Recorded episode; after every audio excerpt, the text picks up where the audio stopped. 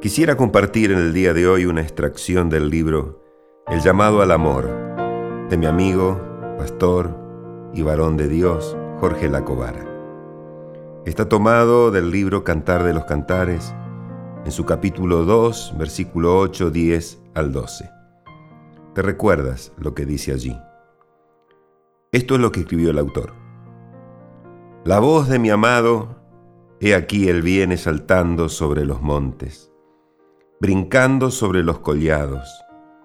Mi amado habló y me dijo, Levántate, oh amiga mía, hermosa mía, y ven, porque aquí ha pasado el invierno, se ha mudado, la lluvia se fue, se han mostrado las flores en la tierra, y el tiempo de la canción ha venido.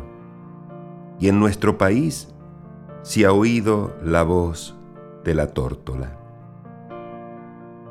Dios me hizo sentir que sobre los cielos de la iglesia, en este tiempo, están dejando sonar o dejándose oír diferentes llamados, diferentes voces.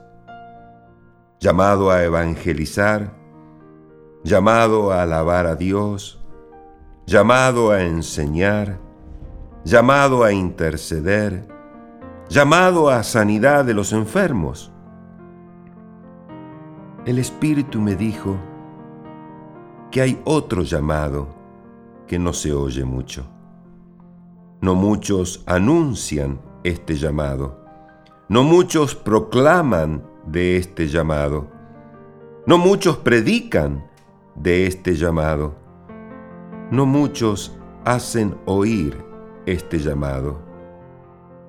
Me dijo el Espíritu que es un llamado muy resistido, muy combatido, muy contenido, y ese es el llamado al amor de Dios.